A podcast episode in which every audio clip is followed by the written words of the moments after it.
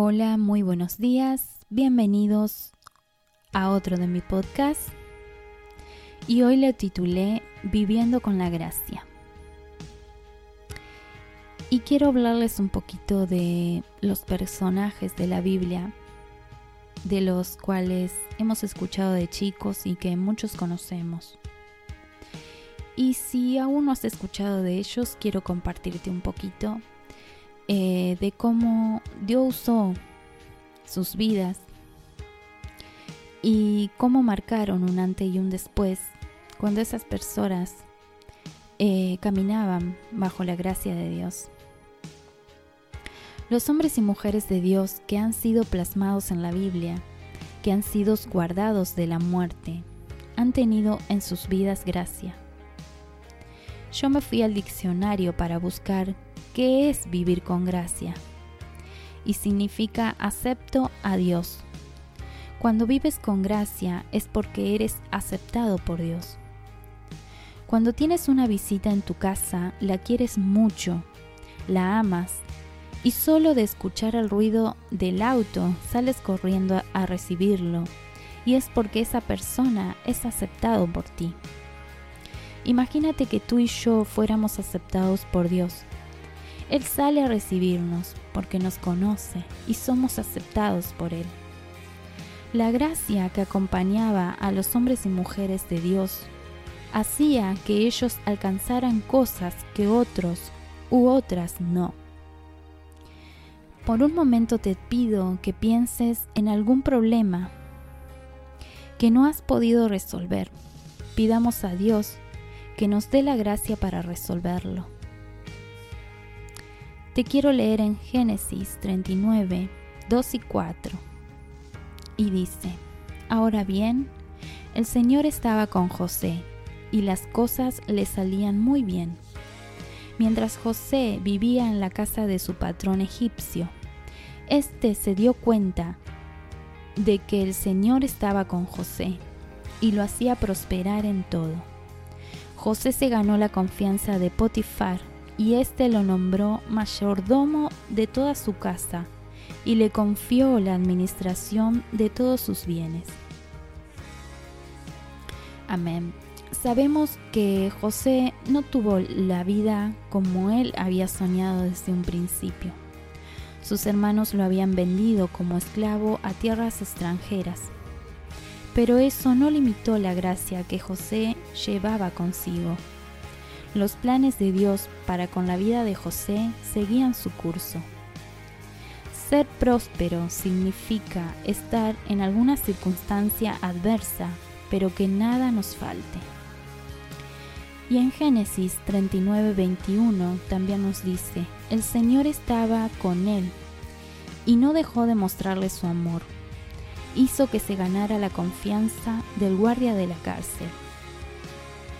Este hombre era tan lleno de gracia y próspero que la mujer de Potifar quiso tener intimidad con él. Al negarse, hizo que lo metieran en la cárcel injustamente Estando allí, halló gracia ante los ojos del guardia de la cárcel. Y lo pusieron al mando de toda la prisión. ¿No sabes que cuando estás en momentos difíciles, Dios quiere derramar su gracia? Cuando la gracia te antecede, ya no tienes que dar la cara tú, porque quien da la cara por ti es el Señor. Cuando la gracia te representa, es mejor que un abogado.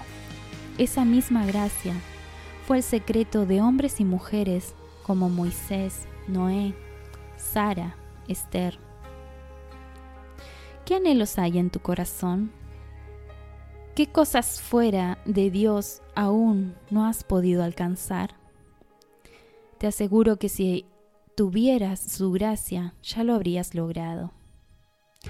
La Biblia nos relata acerca de la vida de Jesús desde su niñez y nos cuenta, Jesús siguió creciendo en sabiduría y estatura, y cada vez más gozaba del favor de Dios y de toda la gente.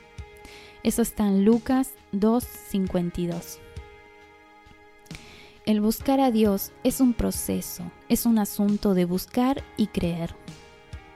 Debes ser una persona que se preocupe por buscar a Dios y crecer en relación ante Dios y ante los hombres. ¿Quieres la gracia del Señor? Pero ¿cómo la obtienes? Te voy a mencionar tres elementos para alcanzar la gracia de Dios. Y son tres pasajes en la Biblia. Y en el primero dice en Proverbios 3:3, que nunca te abandonen el amor y la verdad. Llévalos siempre alrededor de tu cuello y escríbelos en el libro de tu corazón. En Proverbios 3:34 dice, El Señor se burla de los burlones, pero muestra su favor a los humildes.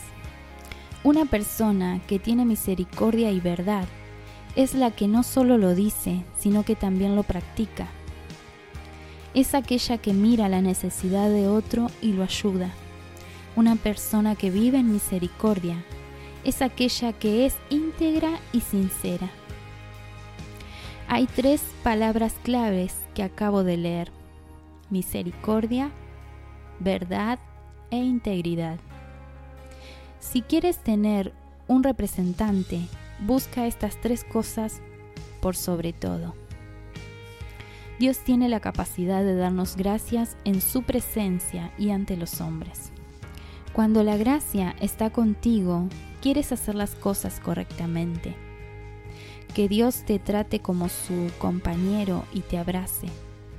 Que mande a alguien contigo para lograr aquello que tú no podrías. Esa es la gracia te presenta de tal manera que su presencia camina a tu lado. Cuando la presencia de Dios nos antecede, ya no luchamos con nuestras fuerzas, sino que descansamos en su gracia, sabiendo que su compañía nos acompaña donde vayamos.